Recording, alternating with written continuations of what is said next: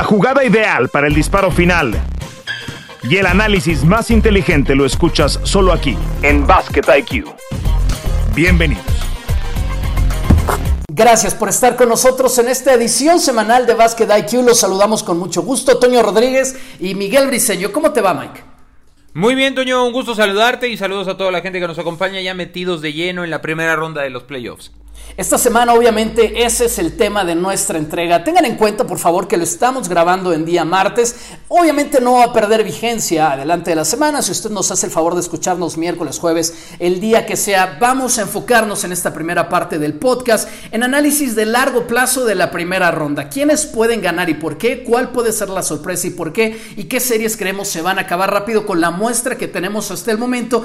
Y en la segunda mitad nos vamos a meter con los premios que ya ha empezado a entregar eh, la NBA a partir del defensivo del año. Marcus Smart se convierte en el primer guardia ganar el mejor jugador defensivo del año desde Gary Payton, que lo hiciera en 1996. Ese va a ser tema para nuestra segunda mitad. A ver, Mike, vamos a arrancar con las series que se ha jugado la última muestra que tenemos. Y quiero comenzar con el equipo de los Mavericks de Dallas, que sin Luka Doncic ya han logrado empatar la serie. ¿Qué tanto crees?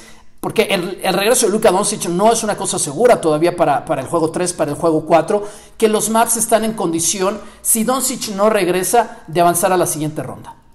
Yo, yo creo que hay más posibilidades de lo que mucha gente cree. Y voy a dar algunas, eh, algunas razones. Eh, mucho se abrió en la temporada, o hubo una parte de la temporada donde el tema fue de los más importantes en la agenda NBA, de el desacuerdo o de la poca armonía que hay en el vestidor del Jazz de Utah entre sus dos jugadores más importantes, Donovan Mitchell y Rudy Gobert.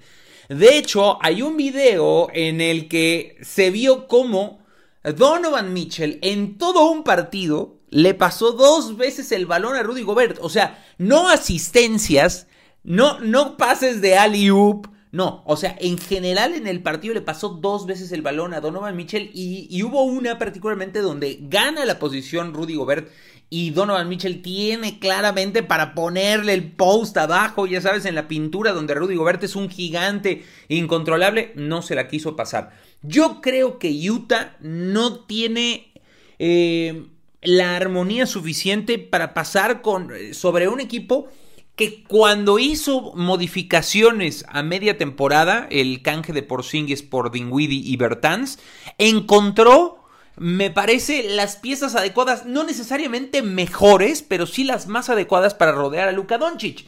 Y si un equipo sin Doncic, que es Doncic céntrico, le saca un partido al Jazz de Utah, Creo que si regresa Doncic tiene posibilidades. Eh, eso está día por día. Lo de Doncic es un problema que se va evaluando eh, cada 24 horas.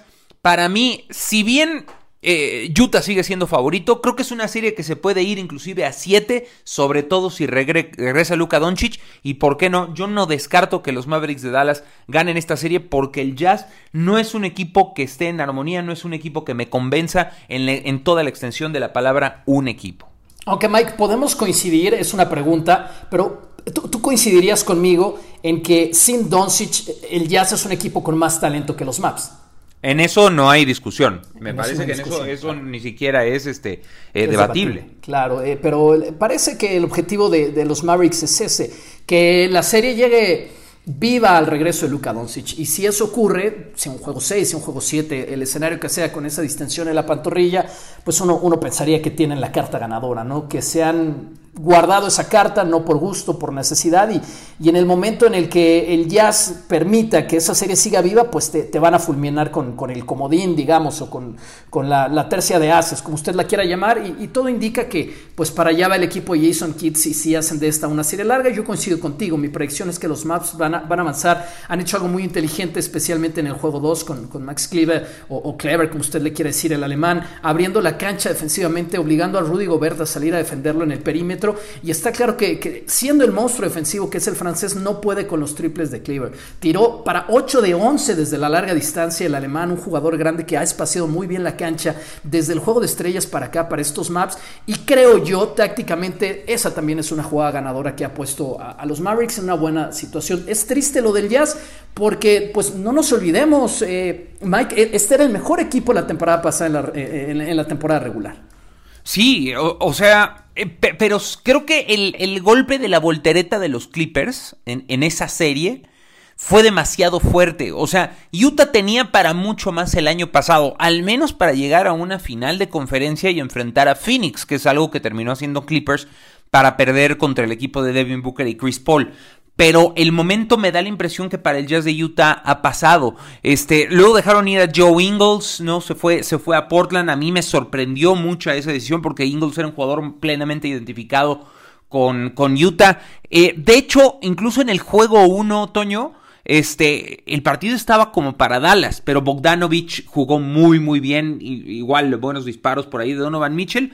Pero sin, sin demeritar lo de Maxi Cliva no, o sea, un jugador como Maxi Cliva no te puede ganar un partido. O sea, si, si te lo hace Bronson o si te lo hace Dinwiddie, que son super canasteros, estoy de acuerdo, pero que Cliva te tire 8 de 11 si es para preocuparse. Creo que el Jazz de Utah está en ciertos problemas y si no es en esta ronda, en las que viene. Sí, tienen que aprovechar para ponerse lo, más en ventaja posible mientras Doncic no regrese a esta serie. Ya están los pronósticos, los dos entonces Mike con los maps, ¿verdad? Sí, yo, yo, yo le doy una, una velita para que esa pueda ser la sorpresa de la primera ronda, los Mavericks de Dallas, y ahorita más adelante doy mi otra velita de sorpresa. Va, Golden State eh, tuvo una fiesta contra los Nuggets, o está teniendo una fiesta contra los Nuggets, una pool party, lo que podríamos llamar, ¿no? Jordan Poole, siendo titular, está cocinando con la, con la ofensiva de los Warriors, están cocinando sobre esa defensa de, de los Nuggets. Steph Curry ha funcionado de una forma tremendamente inesperada, además siendo un jugador desde la banca, inesperado no por los puntos, sino por cumplir ese papel de venir desde la banca y funcionar de una manera tan grande como si nada hubiera pasado. Este equipo ha reencontrado en la primera parte de esta serie, en la primera parte de esta postemporada, las cosas donde las dejó, pues qué les digo, hace dos años, hace dos años, sí, de la pandemia, antes de la pandemia, el equipo parece que ha retomado las cosas donde las dejó, desarrollando talento joven, lo de Jordan Poole que ha sido sensacional, lo de Jonathan Kuminga también, Gary Payton II que está convertido en un monstruo defensivo como su padre, ya mencionado en este podcast, y Draymond Green por supuesto siendo el pegamento, el jugador que coordina todas esas piezas en un equipo que nos deslumbra por lo bien que tira de tres, pero el ADN de este equipo es jugar una defensa súper intensa con la cual los Nuggets simplemente no se se han podido emparejar, porque para mi gusto, y ya lo sabíamos Mike, los Nuggets es un equipo de un solo jugador. Sí, y, los Nuggets además ayer demostraron ser un equipo que está en problemas. En un tiempo pedido, Will Barton se hace de, de palabras con DeMarcus Cousins, ¿no? O sea, DeMarcus Cousins, si no ayudas, no estorbes, compadre. O sea, si algo tenía Denver era como que, no sorprende, ¿no? De Cousins. No, no sorprende para nada, no. es, un, es un jugador conflictivo. Da, da la impresión de que era fue la calentura del momento, pero de Marcus Cousins ni siquiera estaba jugando. Algo le reclama a Monte Morris, se mete a defenderlo Will Barton, no sé, o sea, no queda completamente claro. Luego Doncic le reclama a los oficiales, eh, perdón, Luke, eh, Nikola Jokic, quiero decir, le reclama a los oficiales, segunda técnica se ve expulsado del partido. O sea, todo mal para Denver. Y además, la peor noticia es que Jordan Poole, que inexplicablemente, ya hablaremos de los premios, no está en la terna para jugador de mayor progreso de un año a otro, Poole promedió 12 puntos el año pasado, este año 18 y medio. Inició 7 partidos el año pasado, este año 51. Y nada más porque el que regresó fue Clay Thompson. Lideró la liga en porcentaje de tiros libres, 92%. ¿Por qué demonios Jordan Poole no está al menos en esa terna? No tengo la menor idea. Pero lo que sí es un hecho es que Jordan Poole es un arma que el Big Three de Golden State no tenía en cuenta antes de la pandemia.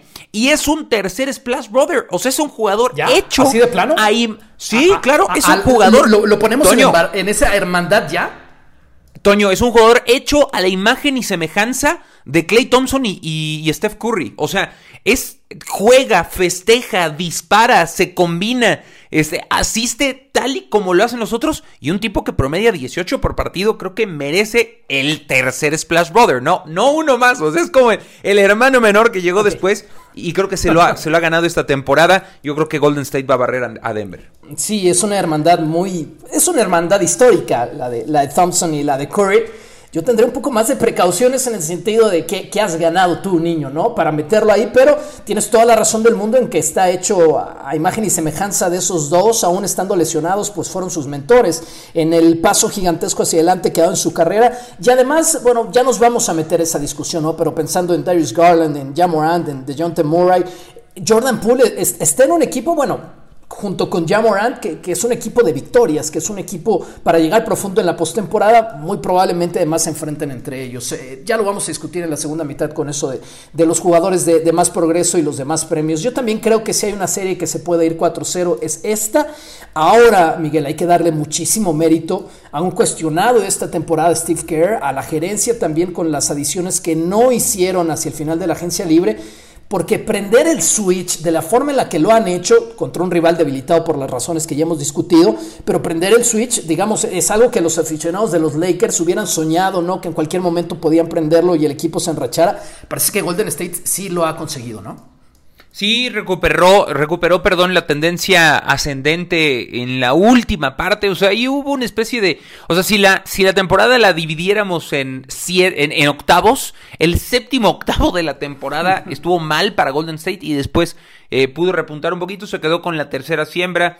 Este, yo, yo creo que, yo creo que está bien Golden State. Yo creo que no va a tener el, el mayor problema porque además Denver es un equipo muy estático y con el movimiento y la dinámica que representan los Golden State Warriors me parece que, que, sí van a finiquitarlo muy muy rápido. Eh, Corey además se ve con la misma alegría, este, lo, tendrán cierto cuidado con él, pero creo que eh, es el matchup más eh, indicado para, para este equipo de Golden State, que, que insisto, acaba tercero y, y, bueno, pues ya veremos más adelante qué otros problemas puede llegar a tener este equipo de los Warriors. Sí, señor, solamente por cuestión de tiempo, eh, y gracias por escucharnos, por, por, estar con nosotros en Basket IQ, por, por suscribirse, por hacernos una de sus primeras escuchas donde sé que usted consuma su podcast. Por cuestiones de tiempo, solamente quisiera analizar una serie más a profundidad y es obviamente en la conferencia del Este. Y después nos vamos a ir un poco más rápido, pero a detalle, Nets contra Celtics, ahora Boston que tiene al mejor jugador defensivo del año o el defensivo del año en, Marcus Smart. Eh, Obviamente estamos pensando en una serie larga, pero aquí, ¿qué crees que pueda decantar quién avanza a la segunda ronda, Miguel? Oh, qué difícil. Em, yo creo que sí es una serie larga, no, no es eh, una, un descubrimiento del otro mundo decir eso. Creo que sí se puede ir a siete, o sea, tiene todas las potenciales para, irse a siete juegos. Hoy, eh, si hay alguien que se anime a poner dinero a Brooklyn a ganar la serie, inclusive con el juego de desventaja, paga más 185 Brooklyn a ganar la serie. Me parece una apuesta bastante atractiva, pero sí creo que lo puede definir. Ya sabemos que Irving eh, eh, está conectado, que está encendido. Sabemos que se lleva muy bien con Kevin Durant. la parte de, la conjunción y de la armonía no está en, en predicamentos, ni mucho menos. ¿Quién va a ser el hombre que parezca como tercer eje para ese equipo? O sea, si Goran Dragic o si Bruce Brown o, algún otro jugador, de pronto Drummond ha dado muy buenos partidos esta temporada desde que fue canjeado a Brooklyn. Si aparece un jugador con una carga importante de puntos, digamos entre 15 y 20, yo creo que Brooklyn tiene suficiente como para pagarle a Boston, sobre todo tomando en cuenta que eh, pues no tienen a uno de sus cinco titulares tan, tan elementales como es Robert Williams. Así que yo, yo creo que Brooklyn lo puede sacar en siete juegos, además considerando que ya, ya perdieron el primero de la serie. Wow, Celtics es un tremendo equipo, es, eso es la definición de un equipo, sorprendiendo a todos, pasándolos por la derecha, terminando en esa segunda siembra de la conferencia, jugando la mejor defensa de esta liga. Yo voy con Celtics aquí. También creo que esta serie por lo menos, por lo menos va a ser de seis partidos. Pero quiero pensar que ese equipo, con todo y, la baja de Williams para, para, la primera ronda, quiero pensar que ese equipo es, es eso mejor que las individualidades que tiene Nets. Porque yo, yo, no alcanzo a ver un equipo Steve Nash que, que tenga eh, los circuitos que tienen los Celtics, que tenga por supuesto la defensiva en transición que tiene Celtics, la defensiva en media cancha que es tan importante en la postemporada. Y yo por eso creo que, que cinco son más que dos, no sé si me explico. Cuatro y medio son más que dos del otro lado, o tres si podemos poner ahí a Goran Dragic, que está haciendo cosas obviamente muy importantes como jugador de, de, segunda unidad. Yo creo que Celtics lo tiene y además no es Kevin Durant, estamos hablando de uno de, de los mejores jugadores en la historia de este deporte. Pero, pero Tatum no es una superestrella, ¿no te parece, Mike? Es decir, si, va a haber ese, ese, ese, manotazo sobre la mesa, creo yo que tiene la experiencia, la madurez, el atleticismo y por supuesto el talento para hacerlo ya Jason Tatum. No voy a decir que es mejor que Kevin Durant, seguramente nunca lo va a hacer en su carrera, pero creo que con el respaldo equipo que tiene, es decir, si me dices, bueno, claro, las estrellas están del otro lado, sí, pero también hay una muy buena de este lado, ¿no lo ves así? No, por supuesto, o sea, Tatum no, no desmerece ni tantito. Ponerlo al lado de Kyrie Irving y de Kevin Durant, que ya han ganado títulos NBA, eh, si bien eh, Irving no fue MVP de esas finales, sino lo fue LeBron, pero sí ganó eh, prácticamente la serie y ese juego 7 con un disparo en NBA Finals, sería un poco injusto pero un escalón abajo o medio escalón abajo Jason Tatum. Creo que está esperando su gran oportunidad. Es una lástima para Boston que se hayan emparejado con Brooklyn como número 7, pero claro que Jason Tatum es una superestrella, hay que decirlo en toda la extensión de la palabra. Para mí es un All NBA de primer equipo esta campaña, así de fácil. Y bueno, pues la manera en la que él resuelve con ese recurso, ese giro y esa canasta el primer partido de la serie es una prueba fehaciente de ello. Sí, señor, vámonos un poco más rápido ya aquí. Yo creo que el Heat va a barrer, ese es mi pronóstico. Creo que tienen todo para hacerlo. Eh, ¿Ahí cómo los tienes? Um, yo creo que Trey Young tiene la capacidad al menos de ganar un partido en Atlanta, pero no mucho más que eso. O sea, creo que Heat lo va a acabar en 4 o en 5. Eh, fue una demostración de poderío. Eh, además, no le jugó bien la ausencia de Capela a Atlanta, que salió pues con esa eh, con, esa, con ese problema después del play-in, yo creo que Miami lo va a resolver en cuatro, máximo cinco partidos. Digo tristemente, digo tristemente porque soy un tremendo admirador de la historia personal de Yanis, pero creo que los Bucks no están para ser campeones. Aún así los veo avanzando sin mayores problemas. Me sorprendió que Chicago dio bastante pelea en el juego 1. Chicago va a ganar algún partido definitivamente, pero yo también creo que esa serie se la va a llevar Milwaukee. No los veo avanzando profundo, quizás no ni siquiera a la final de su conferencia, pero los Bucks, ¿no, Mike? Los Bucks también, yo, eh, eh, para mí es muy eh, evidente que Chicago bajó demasiado su nivel en la segunda mitad de la temporada, ¿no? Lo, lo hacíamos inclusive aspirando al primer lugar por ahí del juego de estrellas y sin embargo, no sé, vaya, se cayó hasta el sexto lugar, o sea, ni siquiera se metió en la conversación de Filadelfia, Milwaukee, Boston y Miami. De hecho, Boston le arrebata ese lugar o lo desplaza de alguna manera. Este, creo que Chicago no tiene para pegarle a Milwaukee. Lo ven en el mismo caso, si acaso le ganará uno. Me sorprendería mucho que le ganaran dos juegos a Milwaukee. Giannis tiene su lugar en la siguiente ronda, sin lugar a dudas. Sí, señor, todo el respeto para la cultura eh, de club, de equipo que hay en Toronto para los Raptors, pero no tienen el personal sobre todo carecen del juego ofensivo para emparejarse con Filadelfia. ¿Algo que comentar de esa serie? Sí, que tiene muy mala serie Toronto, que esta serie en Estados Unidos se percibe como mucho más pareja, al menos de inicio. Obviamente había hablado con el 2 a 0 de la serie a favor de Philly, pues es un poco con el periódico del día siguiente. Pero tiene la mala suerte de que se lesione Scotty Barnes en la recta final del primer partido.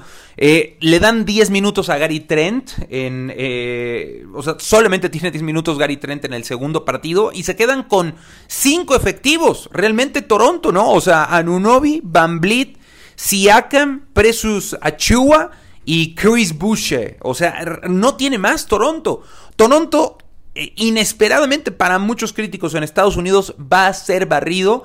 Con todo y que Matisse Taibul no es elegible para ir a jugar a Canadá porque no tiene su esquema de vacunación completo, increíblemente, ¿verdad? Estas autores de la pandemia, pero bueno, cada quien, este, aún así creo que Filadelfia va a barrer. Y me quedo con, con el aspecto curioso de, de, de la serie es que Joel Embiid le dice a Nick Nurse que deje de reclamarle a los oficiales las decisiones.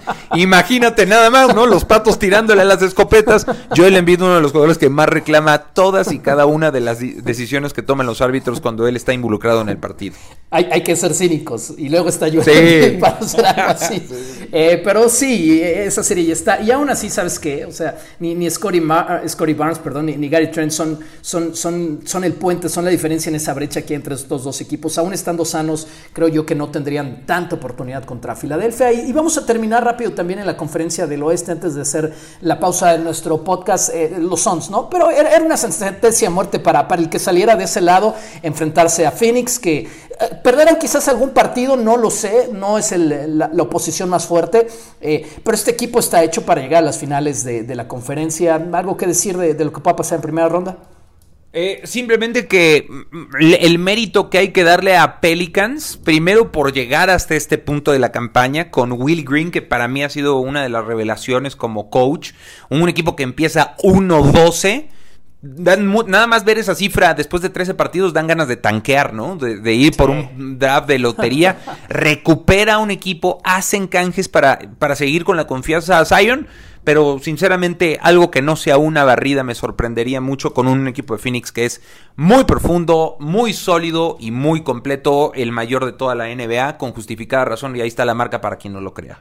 Eh, Memphis es un equipo superior a, todos los que han competido en esta liga, en atleticismo joven, en talento, en velocidad, en, correr la cancha, en pelear rebotes, en hacer bloqueos, en meterse en las líneas de pase, en puntos en la pintura son los número uno, tienen al jugador número uno de puntos en la pintura en, en Morante en esta temporada.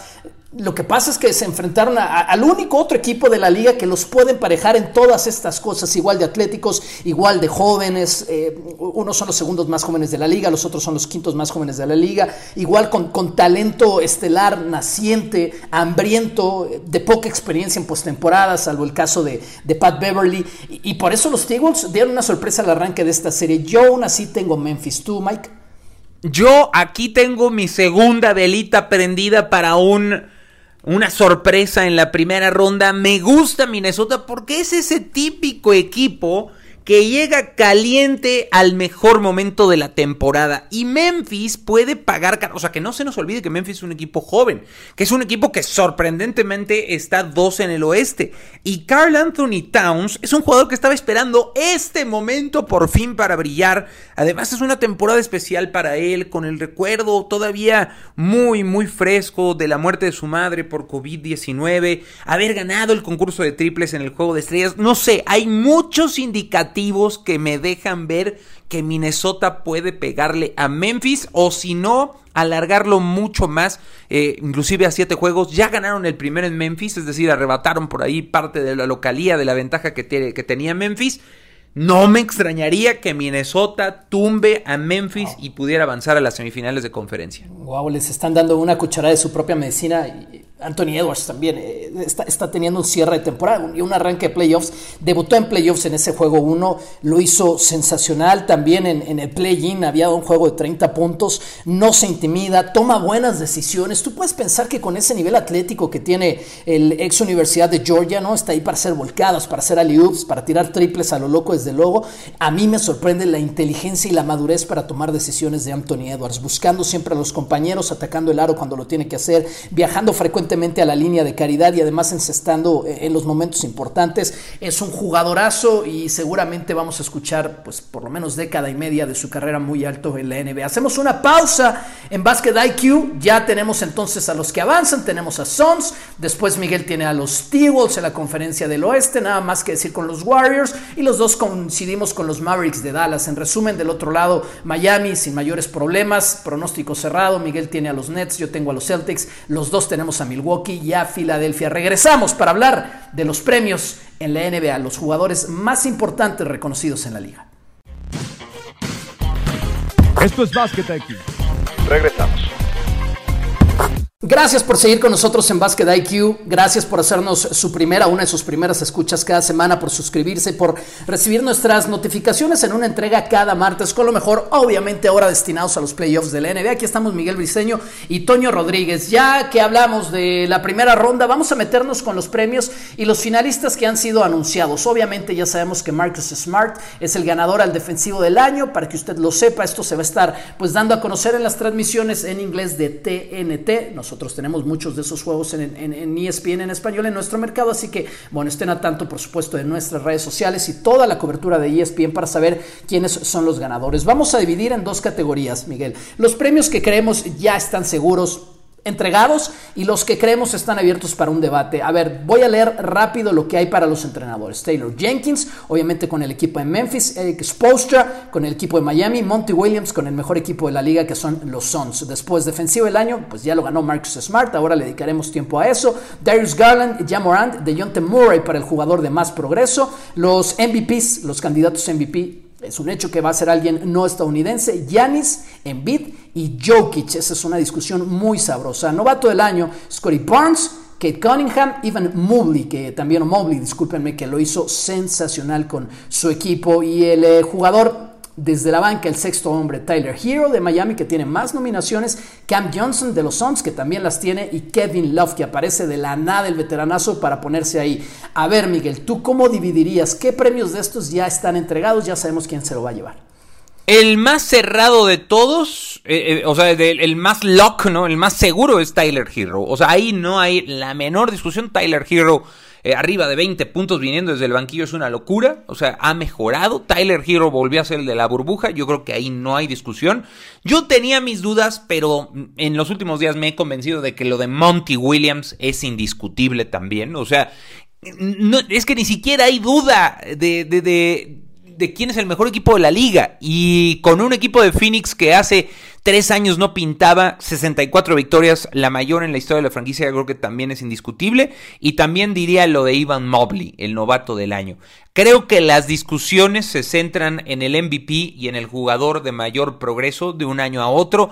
Eh, a, reserva de lo que tú digas, Toño, no sé cómo, cómo veas, el debate creo que se centran en esos dos galardones. A ver, yo, puedo coincidir, insistiendo que lo de Marcus Smart ya está entregado. Le ganó el premio al jugador defensivo a Rudy Gobert y a Mikat Bridges, que estoy convencido que Bridges va a ganar en algún momento de su carrera ese premio al, jugador de, de, defensivo del año. Ah, yo creo que hay una posibilidad que le den el novato a Kate Cunningham porque es, una historia más sexy, es un jugador de más puntos en una franquicia mucho más fracasada en su actualidad que donde está Mobley a ver, no, para llevarlo a una discusión, mi voto también sería para Mobley o es para Mobley, pero creo que hay una posibilidad de que se los den a Cunningham. Por lo demás, vamos a coincidir plenamente y vamos a meternos. Yo voy a construir el caso de por qué creo que, que Nikola Jokic es el MVP de esta temporada. Sus números son mejores y en esta estadística avanzada ¿no? de, de tasa de reemplazo comparado contra el promedio de la liga en, su posición. Obviamente en las estadísticas más visibles, eh, el primero en la historia que llegó a esa cantidad en una temporada de puntos, asistencias y rebotes, con un elenco pues mucho más pobre que el que tiene Yanis, que es un elenco de campeonato, que el que ha tenido a lo largo con subidas y bajadas, ¿no? pero a lo largo de la temporada que ha tenido Embiid, ya quisiera Jokic tener de compañero, digamos, de forma constante a Tobias Harris, y por eso yo creo que, Jokic es, el jugador más completo. Em, Embiid es muy espectacular. Embiid lo está dejando todo físicamente. Me queda muy claro que de los tres es el. Yanis no está aquí para ser MVP. Yanis está aquí para repetir como campeón. Tú puedes ver como ese es el, único objetivo de Yanis. Por supuesto que le da para ser MVP también. Y, yo veo en el objetivo, perdón, en el objetivo sí de esta temporada de, de Embiid ser el MVP y en el de Jokic ser el más valioso de ese equipo, e, echarse a un equipo que, ha sido malo comparado consigo mismo la, temporada anterior, un equipo malo el, de Denver, a, lo que podrían ser también pasado por lesiones como todos, pero yo veo a Jokic entregando eso cada noche, llevándose el equipo a los hombros, no en lucimiento personal, pero le falta nada más pues barrer la arena, encender las luces, repartirle camisetas al público, eh, y esos son mis argumentos, tiene las mejores estadísticas y es el que con menos ha tratado de hacer más para su equipo. A ver, yo hago aquí una pregunta. ¿Qué es más difícil? ¿Brillar en un equipo como el que describes? que no tiene mucho talento, en el que tú claramente eres el sol de ese sistema, o brillar en un equipo emproblemado, en un mercado súper caliente, con más talento a tu alrededor, es decir, es más difícil brillar. A media temporada te traen a un tipo de con el ego del tamaño de la ciudad como James Harden. Y aún así ser el campeón anotador. Y aún así eh, estar más o, o sea, básicamente con el mismo porcentaje de tiros eh, que Nikola Jokic, un poquito menos rebotes, eh, el porcentaje triplero 3 no es 1.4 realizados por partido para Joel Embiid. Ayer, ayer hay una canasta desde la esquina que esa la firma cualquier guardia que tú me digas, ¿qué es más difícil? Para mí es más difícil brillar donde hay más talento. O sea, inclusive la competencia interna puede ser un a, llegar a ser en determinados momentos factores en contra para algunos jugadores y Embiid lo ha sabido sobrellevar. Para mí el MVP es Joel Embiid, este el campeón anotador, ¿no? Por si faltara algo de marquesina para esta temporada de Embiid, que además es el único de la terna que no lo ha ganado previamente y eso me parece que eh, pues es un factor extra de presión. Esos son mis argumentos para Joel Embiid. Muy buenos y yo creo que se lo van a dar Embiid. Me, me cuesta pensar si, no eres un monstruo, además que ya se ha ganado el respeto de tal forma del público en Estados Unidos, como, como Giannis, me cuesta mucho pensar que le den un, premio back to back a un jugador que no es de los más populares, que no es estadounidense como Jokic. Yo, sigo pensando que él tiene mejores números que Embiid, pero no, mi, dinero, mi, opinión es que Jokic es el MVP. Mi dinero de a quién se lo van a dar está, está con Embiid. tus argumentos son muy buenos, Miguel, eh, nada que debatir, completamente de acuerdo. Y, por eso, ¿no? Me, cuesta demasiado pensar que se lo den de manera consecutiva a Jokic, así que vamos a coincidir en que le van a dar el MVP a Joel Embiid y por supuesto tiene los méritos para hacerlo. Tus pensamientos antes de la discusión o, lo que tengamos que hablar de, Marcus Smart rápidamente, entonces del jugador más desarrollado de esta liga, Miguel, te repito nada más o, repito para el público que, no lo tenga claro quiénes son los, los finalistas o esa terna que ha dado la, la NBA, Darius Garland con el equipo por supuesto de los Caps, MVP por primera vez esta temporada, Jamorant que es el jugador pues más divertido y más popular en ascenso, ¿no? Y de John. Murray de los Spurs de San Antonio. Yo creo que también hay una injusticia aquí con Jordan Poole, pero hay que votar entre los tres. ¿Con quién te quedas? Mira, eh, eh, hace poco escuché una frase que me gustó mucho en el podcast de Zach Lowe, nuestro compañero en Estados Unidos, que decía, la, la mejoría más difícil de lograr es de ser muy bueno a ser elite en la liga, ¿no? O sea, tú puedes ser malo y de pronto ser regular. Y ahí es, entre comillas, fácil lograr esa mejoría. Tú puedes ser regular y de pronto ser bueno. Eso es un poco más difícil. Pero lo más difícil es ser bueno y convertirte en elite. Y eso es lo que consiguió ya Morante esta temporada. 19 puntos por partido el año pasado, jugador de segundo año, para esta tercera temporada, 27.4 puntos por partido. Eh, fue eh, casi dos eh, veces más a la línea de los libres. disparó con una efectividad rayando en el 50%, es decir, la mitad de los tiros encestados. Y por más de que me gusta el caso, la historia es como muy hipster de, de John T. Murray, el líder en robos por partido de esta liga, inclusive por delante de Chris Paul creo que, creo que tiene que ser de Jamorant, porque si hay una historia que se tiene que premiar es la de Memphis y Taylor Jenkins para mí es el segundo mejor coach del año, pero no lo va a ganar por encima de Monty Williams. Yo creo que el jugador de mayor progreso por las razones que ya esgrimo es Jamorant. Aún perdiéndose 25 partidos esta temporada, en los cuales su equipo se mantiene con una tremenda racha eh, ganadora, un porcentaje de victoria irreal, aún quitándoles la pieza más importante. Además, digamos, en esta historia que ya sabemos que el MVP no va a ser estadounidense y no lo quiero llevar hacia, hacia ese terreno de una forma tan, tan simple, pero yo creo que, que el público va a agradecer, el público masivo en los Estados Unidos, tener esa referencia. Y ya antes, hoy por hoy, creo yo, el, jugador cuya popularidad está creciendo de, la forma más importante de, todos.